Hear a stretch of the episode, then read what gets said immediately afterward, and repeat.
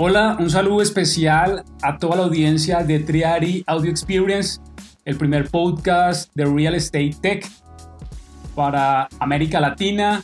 Hoy tenemos un invitado muy especial del cual les hablaré más adelante. Eh, la semana pasada hicimos el lanzamiento de este podcast desde Triari. Los que no conocen qué es Triari, somos los primeros consultores en tecnología e innovación para la industria y queremos empezar a generar contenido de valor para eh, inversionistas, fondos de inversión, builders, developers, eh, empresas de real estate que quieren conocer a los expertos que están trabajando en tecnología, a los emprendedores, a los influencers que hoy están cambiando la industria de la construcción y el sector inmobiliario. Y hemos tomado la decisión entre y crear estos contenidos con estos eh, grandes personas que están transformando nuestra industria, no solo en las organizaciones, sino también con nuestros clientes, nuestros usuarios. Eh, y por ese motivo empezamos a desarrollar este tipo de contenido para todos ustedes. Hoy nos acompaña Gabriel Cid, CEO y fundador de Capitalizarme en Chile. Gabriel, bienvenido a Triari Audio Experience. Muchas gracias por la invitación, André. Gabriel, eh, bienvenido una vez más a la casa. Esperamos estar pronto en, Chile. Y bueno, hoy la idea es que podamos conversar sobre emprendimiento, cómo eh, tú empezaste a crear tu propio negocio de tecnología y le puedas también dar un, eh, una idea a todos estos empresarios que están buscando cómo innovar y cómo transformarse digitalmente hoy en la industria del real estate. Eh, comienzo contigo. Estamos viviendo una pandemia tiene parado el sector en todo el mundo. Me gustaría escucharte cuál es ahorita como eh, tu opinión de lo que está ocurriendo eh, y ahorita vamos abordando cómo inició Capitalizarme, pero me gustaría un poco abordar de cómo está ahorita eh, el mercado chileno, cuáles son tus perspectivas. Bueno, primero que nada, muchas gracias por la invitación, desearle a toda la gente que está escuchando esto que que ellos y sus familias estén bien en un momento muy duro, globalmente eh, difícil. Eh, bueno, nosotros acá en Chile tenemos una operación bastante grande. Nosotros vendemos al año en promedio más de mil departamentos. Eh, capitalizarme.com se dedica a ayudar a las personas a invertir en departamentos para que mejoren su patrimonio en el mediano o largo plazo. Eso como resumen de lo que hacemos. Eh, sé mucho de residencial, esa es mi área, eh, porque el, mundo inmobiliario es muy grande. Entonces yo siempre trato como de aclarar dónde uno está.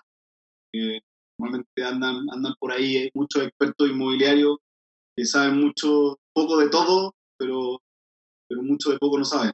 De acuerdo. Entonces yo sé mucho, sé mucho de residencial.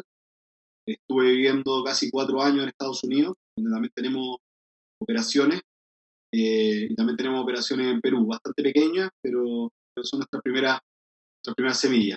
El mercado chileno ha reaccionado, eh, perdonen si es que hay ruido, que tengo cuatro hijos. Tranquilo. Estamos en vivo, estas cosas pasan, el podcast es para que nos lo disfrutemos, conversemos sin scripts, aquí no tenemos scripts y estamos conversando eh, como, como unos buenos, como buenos amigos que somos y bueno, al final la audiencia le gusta eso. Dale, dale, tranquilo.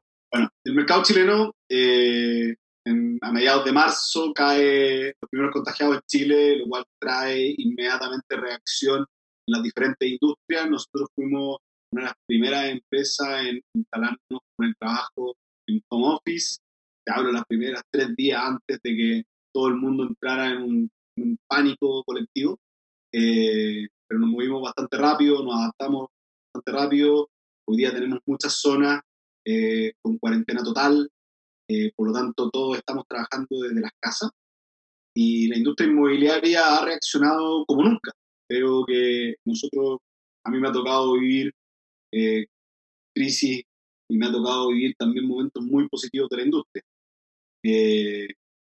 y creo que la industria en Chile está reaccionando bastante bien.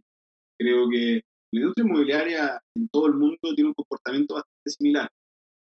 Detrás hay familias de alto patrimonio, hay fondos de inversión y su negocio es comprar un terreno o un bien raíz a un buen precio, eh, apalancándose con financiamiento de banco o inversionista.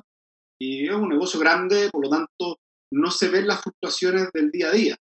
Eh, pero esto nos afecta a todos y lógicamente a la industria también le ha afectado. En el área habitacional que nosotros nos movemos, eh, las, los desarrolladores inmobiliarios han sido muy flexibles, han buscado la mayor flexibilidad. En, Latinoamérica, eh, normal es que un desarrollo inmobiliario habitacional tenga una sala de venta y ahí es donde venda. Eh, hoy día en ningún país del mundo alguien puede ir a una sala de venta. De acuerdo. Entonces, todo se ha debido de digitalizar.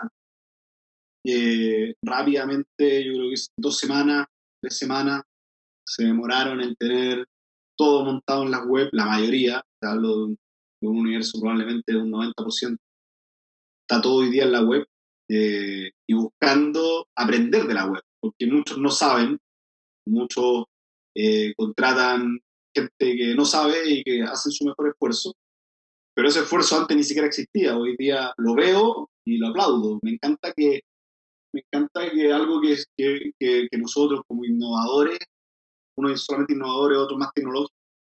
Nos gusta que las cosas cambien, que mejoren para la sociedad.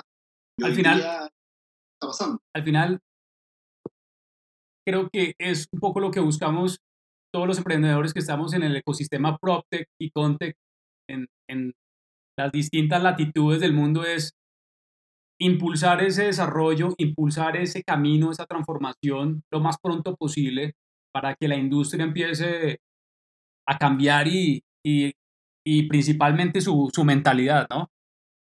Exacto. Mira, me gustaría comentarte un, par de medidas que han pasado acá en Chile que dan estabilidad a la industria inmobiliaria residencial. Por ejemplo, los bancos dieron cuatro, tres a seis meses de no pago de crédito, del dividendo que se llama, de la cuota de tu crédito hipotecario. Eh, en todos los países tiene diferentes nombres, pero voy a tratar de, de buscar el lenguaje que todos podamos entender. Eh, entonces, eso que trajo, trajo una, un, un, resultado muy positivo en el sentido de que nadie está saliendo a vender sus apartamentos, sus propiedades a un menor precio. Porque si tienes seis meses de no pago, ¿para qué vas a salir a vender tu propiedad? Uno de los grandes miedos que hubo al principio de la crisis fue, va a haber un sobrestock de departamentos usados que la gente quiera liquidar para hacer caja. Yo soy muy amigo de, varios CEOs de portales inmobiliarios acá en Chile y la pregunta que le hago es si ven alguna variación en los precios y después de más de un mes de la llegada del virus al país no hemos visto ninguna variación en los precios. Okay. Pero producto claramente porque tú como dueño de una propiedad, si te están dando seis meses de no pago, ¿qué vas a salir a vender? Pero mira que Gabriel, yo tengo ahí un, un, un, punto y es lo que está ocurriendo ahorita en el mercado norteamericano, especialmente en Texas y en Arizona, es que estos, estas plataformas que están enfocadas en iBuyer y los que no saben qué es iBuyer para la audiencia, es básicamente plataformas que compran las casas en un menor precio y deciden remodelarlas y venderlas en el menor tiempo posible usando Big Data y Analytics.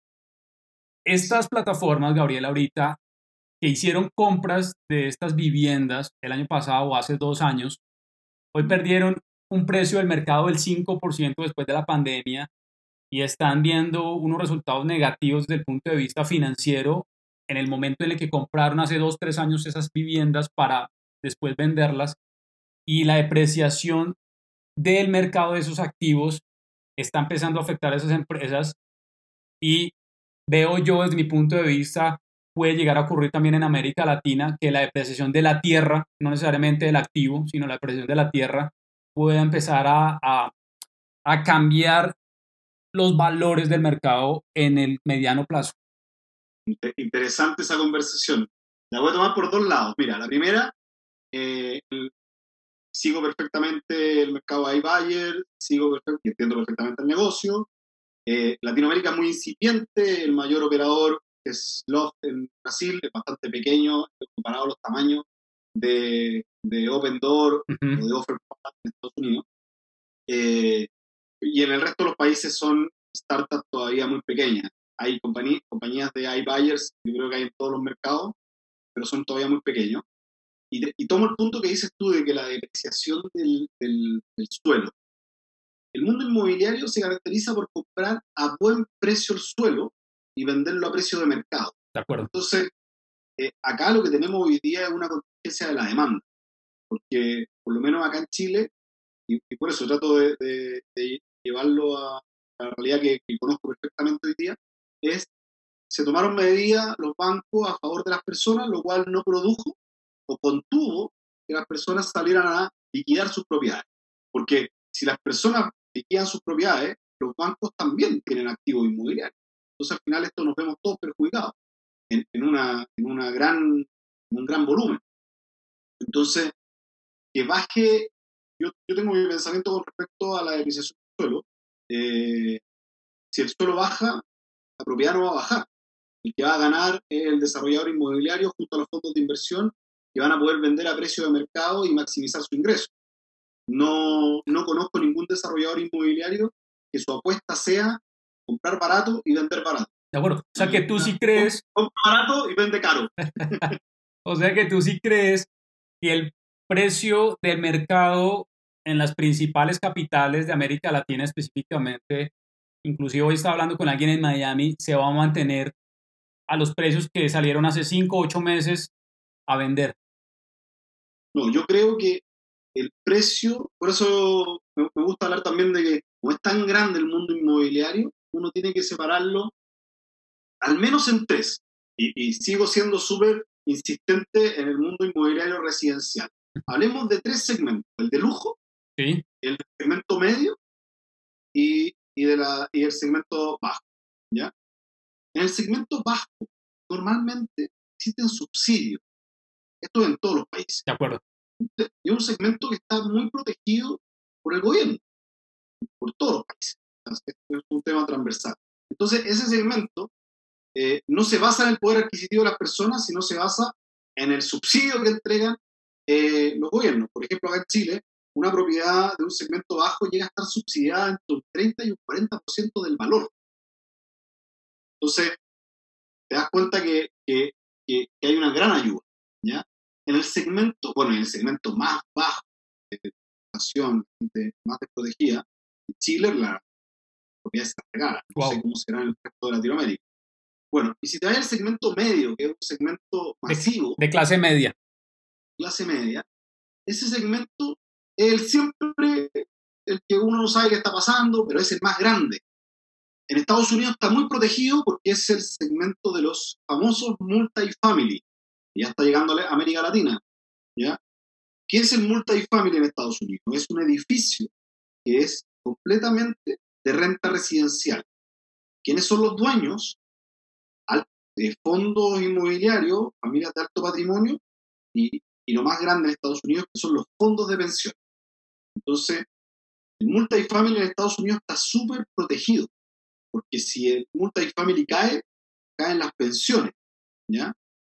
Acá en, en, en Latinoamérica los multifamily están recién comenzando, lo, lo, lo, hemos visto crecimiento de la industria en los principales mercados y en las principales capitales desde hace dos, tres años, pero todavía es muy menor si lo, lo comparamos con el mercado americano. El mercado americano para que te hagáis una idea, es de 20 a 25 trillones el mercado de multifamily. Enorme. Todo, todo edificio que tú ves en segmento medio es un multifamily. Son edificios completamente hechos para ser arrendados. ¿ya? Ese segmento, acá en Chile, es, está cubierto por dos, eh, dos clases de demanda. El para vivir y el para invertir. Entonces, para vivir eh, hay una demanda constante, hay ciertos beneficios del gobierno que tienen un subsidio a la clase media, y para invertir eh, hay, hay mucha, mucha demanda y ha crecido constantemente en el tiempo. Nosotros nos dedicamos 100% a eso. Y lo que sucede es que ante estas, eh, estas crisis, eh, nace la incertidumbre, por lo tanto los proyectos inmobiliarios se frenan. De acuerdo. Se frenan, se frena la oferta. Entonces aquí va a ser un juego de corto, mediano y largo plazo de cuál tan constante es la oferta comparado a la demanda. Entonces, en ese segmento, yo creo, y es mi pensamiento, ah, con, la, la información que hoy día manejo, eh, del virus mundial y llevarlo a lo que está sucediendo en la industria, es que van a seguir eh, los precios y no veo una baja. Pero sí veo mucha promoción. ¿Qué significa eso? Significa que el departamento te lo entregan con, con cortinas, te lo entregan con refrigerador, te pueden ofrecer un auto, te pueden ofrecer eh, meses de no pago del crédito, te pueden ofrecer un descuento, pero no significativo. Eh, muy normal que la industria inmobiliaria le suban el precio y, hacen un, un, descuento medio falso. Eso también sucede en Estados Unidos. Eh, entonces yo creo que ese segmento es un segmento que va a ser muy poco afectado. ¿ya? Eh, con, insisto, con la información que hoy día tengo. ¿ya? Y la información que hoy día tengo es lo que hoy día estamos viviendo con el virus. De acuerdo. Eh, y ahora el segmento más golpeado, sigamos en residencial, yo siento que va a ser el alto y va a ser el de la segunda vivienda. Está dirigido a un segmento alto. O sea, hoy día tú te pensarías comprar una casa en la playa. No creo. No creo. No creo. Y en el segmento alto, ¿qué sucede? Que cuando la economía está fuerte, el, segmento medio se mueve al segmento alto y hay demanda. Sí. Pero cuando hay crisis, el segmento alto baja. se retrae completamente, ¿no? Se retrae, se contrae. Sí. Entonces, en, ese segmento, nosotros hemos sido muy golpeados acá, eh, como país, debido a que tuvimos una crisis social que comenzó el 18 de octubre, y, eh, y ahora eh, la crisis por el virus. Creo que ese segmento, y también, y esto sí lo creo en todos los mercados, ese segmento va a ser el más golpeado. Y ahí va a poder encontrar descuento de los precios de un 10 a un 15, inclusive dependiendo del mercado, y, y el desarrollador inmobiliario eh, pudiese llegar a un 20%. También tengo otro, otro pensamiento con respecto a la baja de los precios. Cuando a mí me dicen, no, iba a bajar el precio, yo digo, bueno, si tú eres un desarrollador inmobiliario y tienes un proyecto inmobiliario y, tienes, y, tomas la decisión de que tienes que liquidar ese proyecto inmobiliario porque no estás teniendo venta. Tú tienes dos caminos. Tienes un camino de salir a vender al retail, salir a vender a las personas, para invertir, para invertir, tienen un camino institucional. Entonces, el camino institucional es venderle todo a alguien más grande. Un fondo. un mismo desarrollador inmobiliario más grande, o puede ser un fondo. Entonces, cuando a mí me hablan de, no, es que los precios van a caer, a ver, sí, los precios pueden caer, es, es una variable real, pero el dueño de ese proyecto inmobiliario, tenemos que entender que un proyecto inmobiliario puede ir desde 5 millones de dólares a 50, 100 millones de dólares, o sea, es demasiado dinero. Y es involucrado inversionistas, están involucrados los bancos. Entonces, si tú, vas al, si tú eres dueño de un proyecto inmobiliario, lo tienes que liquidar, no tienes solamente un camino, tienes más de un camino. Y tienes también la posibilidad de detenerlo. De acuerdo, operarlo. Porque son proyectos, operarlo también. Bueno, tienes razón, lo puedes operar. Tienes, tienes la posibilidad de decir, a ver, me freno un año. Los proyectos inmobiliarios son, son desarrollos de, largo aliento. están hechos para que en seis meses el negocio funcione o no funciona. Están hechos para dos a cinco años. Entonces, nosotros acá en Chile tuvimos, hace dos años más o menos comenzó una oleada, comenzó a traer en cada municipio, en cada ciudad, empezaron a restringir mucho los permisos de edificación debido a que estábamos realizando eh, edificios muy grandes y muy chiquitos los departamentos que se le llamó los guetos verticales. ¿ya? Entonces, esos proyectos, yo vi proyectos parados tres años, amigo. Wow. Cuatro años. Y no quebraron. Entonces, si tú, si tú tomaste la decisión de eh, emprender un desarrollo inmobiliario, tú tienes varios caminos. Y el peor camino es bajar el precio. De acuerdo. ese, ese camino de bajar el precio te pega directamente en tu retorno. Te pega directamente en tu potencial utilidad. Entonces, en resumen, eh, el segmento alto sí lo veo muy golpeado y el de segunda vivienda lo veo muy golpeado. Eh, el segmento medio lo veo estable y el segmento bajo, independiente que exista subsidio, siempre lamentablemente más afectado a la población. Gabriel, ¿cómo, cómo, entra la tecnología y la innovación más allá de la crisis? Y, y me gustaría que habláramos más en, el, en lo que va a pasar después de la crisis. ¿Cómo crees que va a ser ese cambio para las empresas que estamos desarrollando tecnología, que estamos eh, ayudando a todos estos stakeholders a ver un big picture más allá de lo que está ocurriendo hoy como industria y, lo que está pasando económicamente en, en, el mundo? Es cómo crees que la tecnología y la innovación va a empezar a, a, a crecer yo creo, desde mi punto de vista, y lo hablamos con varios em, empresarios en América Latina, Gabriel, es que se va a venir una ola de innovación en los próximos 5 o 10 años para la industria, eh, no solo en el tema residencial, sino en, el, en la industria del work office, también en el del retail, en, el, en las áreas comerciales. ¿Cómo ves tú esa ola de innovación después de, de la coyuntura que estamos teniendo? Quiero ser optimista, quiero, quiero soñar que esto permanece. Eh, soy bien escéptico porque conozco la industria muy bien y, les cuesta tanto el dinero que mueven, siempre digo esto, tanto el dinero que mueven, tanto el dinero que ganan, que les cuesta hacer las cosas diferentes, cuesta mucho. Eh, yo conozco grandes fondos de inversión inmobiliaria, conozco Conozco los más grandes en Latinoamérica. En Brasil, Gafisa, Tecnisa, en, Ciudad de México, en Perú eh, y acá en Chile. Cuesta mucho eh, moverse. Sí, yo lo que siento es que esto nos va a llevar a otro, va a haber un cambio de status quo. De acuerdo. Entonces, ese cambio va a provocar que haya, mira, el cambio de tecnología no pasa porque uno cambie, es porque haya un sistema. Entonces, cuando tú te empiezas a interconectar con otro, que puede ser la oferta a la demanda, el proveedor con quien entrega la oferta, puede ser el fondo con el desarrollador inmobiliario. Entonces, yo creo que esa interconexión si podemos ser capaces los emprendedores de mostrar cómo se agrega valor, porque el valor no se agrega eh, de, forma fancy. en el mundo inmobiliario y en el mundo financiero, el valor se agrega por la transacción. De acuerdo. si, no, si, si, tu valor realmente que proporciona, eh, yo le llamo mover la aguja, no mueve la aguja, no va a traer ningún cambio. Entonces, yo sí creo que viene, o sea, sucedió. Hoy día yo te puedo decir, nunca había escuchado o nunca había visto tanta publicidad en Internet como hoy día. Nunca había visto tantos desarrolladores inmobiliarios ofreciendo venta online como lo veo hoy día. Que sepan hacerlo otro tema. Eso es otro cuento, de acuerdo. Eh, eso es otro cuento.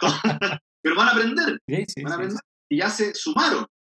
Entonces, lo que estoy viendo hoy día, y lo he comentado con varios, es la mayor inversión no le llamemos tecnología porque todavía no existe, pero es la mayor inversión buscar hacer algo diferente. Correcto. Y mira que tú tocas un tema interesantísimo y nosotros desde Colombia creando la asociación, creando el ecosistema aquí en Colombia de PropTech, nuestra visión es una visión regional de ecosistema. Es el único espacio donde todos interactuamos, la industria, el emprendedor, los fondos, y es el único lugar donde realmente todos nos conectamos, donde todos empezamos a ir hacia el mismo lugar, empezamos a tener la misma conciencia cultural de, innovación. Y, mira que nosotros conversando con varios empresarios en México, en Brasil, en Chile, en Perú, eh, todavía hay mucha mezquindad o hay egos, y esos egos no nos dejan pensar más allá. Y hay una frase que a mí me gusta acuñar, Gabriel, y, a la audiencia nos escucha es, mientras América Latina no se obsesione por el futuro y deje a un lado las ideologías y el pasado, no vamos a crecer. por eso hoy hay ecosistemas robustos en Silicon Valley, en la China, en Australia, en Europa, porque deciden trabajar de manera colaborativa, creando ecosistemas en distintas industrias, lo cual les permite ser competitivos, ser eficientes y agregar valor a cada una de estas industrias. Así es.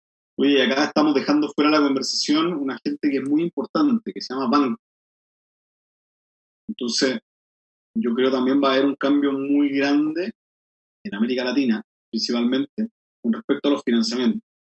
Yo acá lo he conversado con los desarrolladores inmobiliarios. Tú en Estados Unidos, cuando vas a comprar una casa, ellos tienen un private lender, o sea, tienen un banco privado detrás, un prestamista, que entrega tasas muy competitivas el crédito de, de, las casas o los departamentos. Acá nosotros en, Latinoamérica estamos, los desarrolladores inmobiliarios están muy amarrados a los y los bancos en, Latinoamérica son eh, muy monopólicos. Y siempre quieren y siempre van a ganar son los, son los primeros en, en, ponerse ahí en la filita de, de estar muy seguros su negocio entonces hoy día un desarrollador inmobiliario o un desarrollo inmobiliario tiene riesgo. Y, el desarrollador al ver, el desarrollador al ver este, este, riesgo de que el banco no dé crédito hipotecario a las personas, yo creo que va a cambiar la forma de verlo y pudiese aparecer créditos privados de las personas. En Chile ya están existiendo, se llaman mutuos hipotecarios, eh, leasing hipotecario, y yo creo que eso va a tomar una porción importante del mercado en el corto plazo mucho más rápido, mucho más flexible, corren más riesgo, eh, cobran más caro que los bancos, pero el banco lo hace lógicamente porque solamente toma clientes bajo riesgo. Yo creo que ahí eh, en los próximos años vamos a ver muy fuerte la penetración de las fintech, estas empresas de tecnología financiera penetrando al mercado de real estate y fusionándose con empresas que están haciendo crowdfunding, como capitalizarme como tu empresa, Creo que ahí se van a generar soluciones bien interesantes para, para el público, para los usuarios, a la hora de invertir o, comprar eh, finca raíz. Y las fintech, y, algo que se habla en el mundo PropTech, Gabriel, es eh, esta integración entre los dos mundos, ¿no? Entre el real estate y el fintech. Y ahora también entra un jugador muy importante que también se nos estaba pasando ese tema.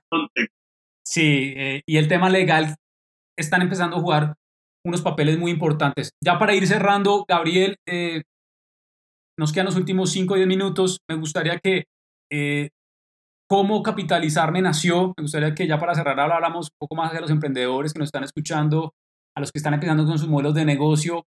¿Cómo empezó? ¿De dónde salió la idea? ¿Y cuál fue el primer miedo antes de empezar a emprender? Yo, soy, yo tengo 39 años, eh, emprendo desde los 19 y entré a la industria tecnológica en el año 2010, una empresa de 3D para la industria minera, y ahí estuve seis meses. Luego quise crear algo más global, busqué hacer una plataforma 3D para el mundo inmobiliario, y la compañía se, se, se llama eh, 3D, eh, que fue fundada en septiembre de 2011. Esa compañía entregaba una solución 3D para los proyectos residenciales en base de Google Earth. Eh, tuve clientes en Chile, en Perú, en Argentina y en Brasil, eh, pero era, era un software as a service y, no tuvo el escalamiento que, que, uno hubiese esperado. Pero un consejo de un amigo de Silicon Valley me dijo, mira, en tecnología si tú estás en una industria, no te cambies a otra industria, vuelve a innovar sobre la misma. Y en el año 2013, Upgrade 3D eh, estaba cerrando, quedaba poco capital. Yo ya había levantado capital con, Ángeles y fondos de inversión. Y, busqué reinventar, reinventar dentro de la industria. Y, estaban haciendo el crowdfunding de real estate, debido a que se iba a aprobar la ley Jobs en Estados Unidos. Y dije, bueno, esto es habían muchas plataformas que sin estar la, la, ley aprobada ya estaban creadas esperando que la ley saliera para poder salir con todo. Y, y en Latinoamérica no teníamos ley. Entonces, un buen, buen amigo mío también del mundo de la me dice, eh, no lo hagas porque no tenemos ley en Latinoamérica, va a ser muy difícil. Y yo me quedé con la, con, la, no con la sensación, me quedé con, con, la idea de que muchas personas en el mundo invierten en real estate y que no existía la plataforma que juntase propiedades con personas. Porque todos tenemos un amigo, tenemos un familiar, un tío o, o, el papá de, de, un amigo que tiene propiedades y, y, el que tiene propiedades siempre está bien. Es algo muy, e-, económicamente, digo yo, económicamente es una persona que, que, no es rico, pero está bien. Tú lo ves que tenga problemas de deuda, hay alguien que, que invierte en propiedades y tienen una, tienen diez, tienen cinco. Y dije, voy a crear una plataforma que personas puedan comprar propiedades. Y así nace en agosto de 2013 capitalizarme.com. Y, la parte más, más difícil eh, que me ha tocado que me ha tocado vivir el capitalizar me ha pasado por, muchas cosas muy lindas y también muchas crisis. Creo que todos los emprendedores eh, las pasan. Y, y, fue la salida de, mi socio, con quien fundamos Capitalizarme, eh, que decidió seguir otro camino. Y yo creo que ese es el momento más difícil. Eh, en mi partner. es como cuando la, la, novia, como cuando la novia o la esposa le termina a uno. me imagino. Pero bueno, eso es, eh, y tengo, estoy lleno de cosas positivas. Ah, la compañía ha crecido mucho, pero eso no tiene nada que ver con la cantidad de amigos que he tenido y que tengo gracias a la empresa eh, y cómo disfrutamos de ayudar a las personas y cómo vemos que hemos cambiado vidas, porque capitalizarme cambió un concepto y era, ¿quién invierte en propiedades? Un ejecutivo, un doctor, alguien que está realmente eh, económicamente bien. Y nosotros logramos que los jóvenes, los millennials de 25 a 35 años, compraran propiedades.